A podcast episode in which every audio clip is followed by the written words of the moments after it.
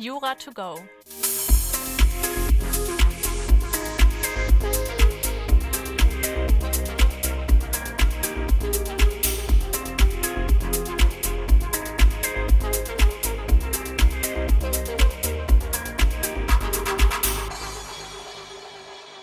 Jetzt in der Winterzeit gibt es deutlich weniger Klimakleber auf unseren Straßen.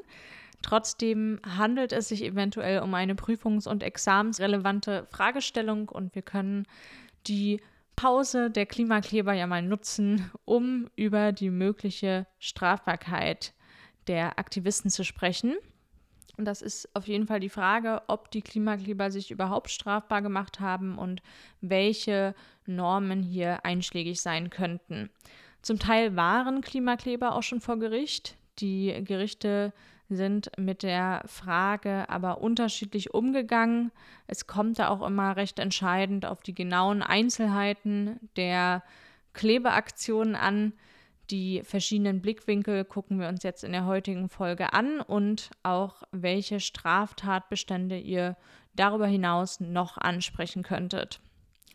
Durch das Festkleben am Asphalt und die damit einhergehende Verkehrsblockade könnte vor allem der Tatbestand der Nötigung nach 240 StGB erfüllt sein. Nach 240 Absatz 1 StGB wird bestraft, wer einen Menschen rechtswidrig mit Gewalt oder durch Drohung mit einem empfindlichen Übel zu einer Handlung, Duldung oder Unterlassung nötigt. Im Rahmen der Rechtswidrigkeit ist neben den allgemeinen Rechtfertigungsgründen auch die Verwerflichkeit der Nötigung gemäß 240 Absatz 2 StGB zu prüfen. Problematischer Aspekt bei der Prüfung ist erstmal die Bejahung des Gewaltbegriffes, da die bloße psychische Gewalt grundsätzlich nicht zur Tatbestandsverwirklichung ausreicht und es vielmehr auf eine physische Zwangswirkung ankommt. Das Amtsgericht Berlin-Tiergarten sah in einem Urteil vom 30.08.2022 eine Nötigung und stützte sich darauf, dass aus einer Blockade auch eine physische Zwangswirkung resultiert. Argumentiert wurde damit, dass die sich aus der Blockade ergebenden Konsequenzen für die Autofahrer so gravierend sind, dass diese nicht durch das Recht auf Meinungsfreiheit gedeckt ist. Die Verwerflichkeit der Blockade resultierte nach dieser Entscheidung daraus, dass die Verkehrsteilnehmer keine Möglichkeit hatten, die Blockade zu umgehen und somit für längere Zeit an ihrer Fortbewegungsmöglichkeit gehindert waren. Eine andere Abteilung des Amtsgerichts Berlin Tiergarten sah das aber anders. Es sah in dem Ankleben keine verwerfliche Nötigungshandlung und argumentiert wurde in diesem Fall damit, dass politische Demonstrationen zwar lästig sind, jedoch aber für den demokratischen Rechtsstaat unerlässlich. Die Beschränkung der Fortbewegungsfreiheit ist nach diesem Urteil durch die Versammlungsfreiheit und wegen der Dringlichkeit des Klimawandels gerechtfertigt. Man muss aber zu diesem Fall sagen, dass hier die Protestaktion auch am selben Tag von den Medien angekündigt wurde. Deshalb konnten die Verkehrsteilnehmer sich auch darauf einstellen. Außerdem war in diesem Fall kein Rettungswagen unter den betroffenen Verkehrsteilnehmern. Ihr merkt also, es kommt wirklich sehr entscheidend darauf an, wie die Klebeaktion zustande kommt, was während der Klebeaktion passiert und ihr könnt wahrscheinlich in der Prüfung auch noch sowohl für die eine als auch die andere Meinung argumentieren.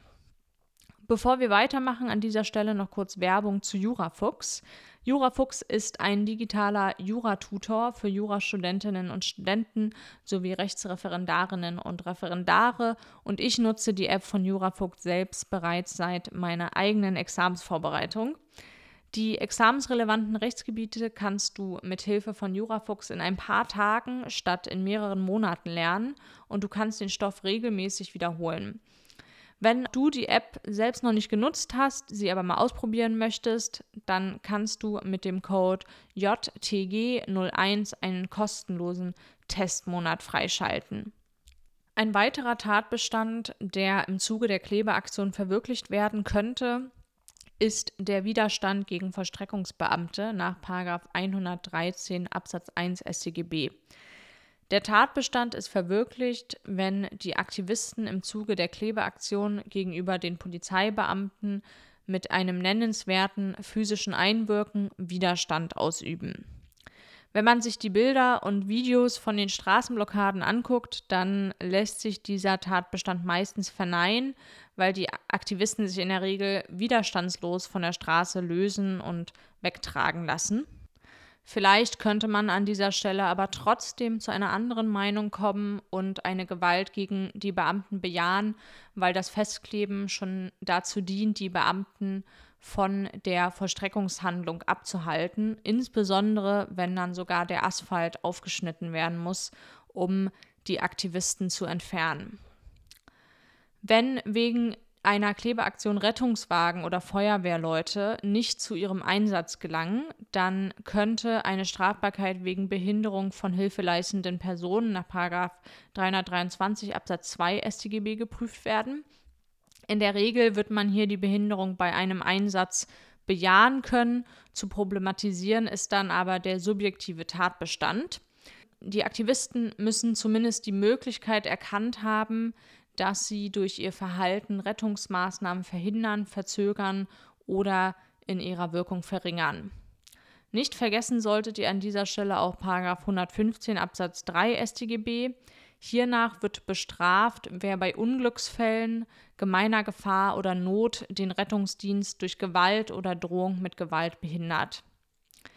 Wenn in einer einschlägigen Klausur eine Person stirbt, weil ihr wegen einer Sitzblockade nicht rechtzeitig von Rettungssanitätern geholfen werden konnte, dann solltet ihr auch ein Tötungsdelikt prüfen und darauf eingehen, ob die Aktivisten in Kenntnis eines Rettungseinsatzes die Blockade bewusst aufrechterhalten haben. Zu unterscheiden ist dann, ob Fahrlässigkeit oder sogar schon bedingter Vorsatz vorlag. Wenn wegen des Anklebens ein Stück des Asphalts herausgeschnitten werden muss, dann liegt natürlich auch eine Sachbeschädigung nach 303 StGB vor.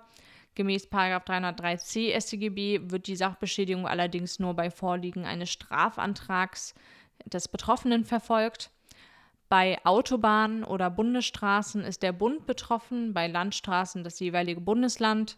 Wenn jetzt aber kein Strafantrag vorliegt, dann könnte hier immer noch eventuell eben ist zu diskutieren von euch, das öffentliche Interesse bejaht werden.